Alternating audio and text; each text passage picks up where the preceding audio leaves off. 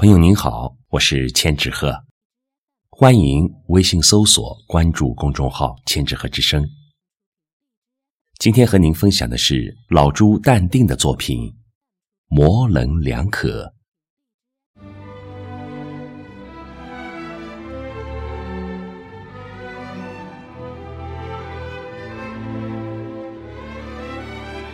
模棱两可，闪烁其词。重要的事情模糊处理，以便于事后诸葛亮。老朱不需要言错也不孬，说人话，无论对与错，不重要。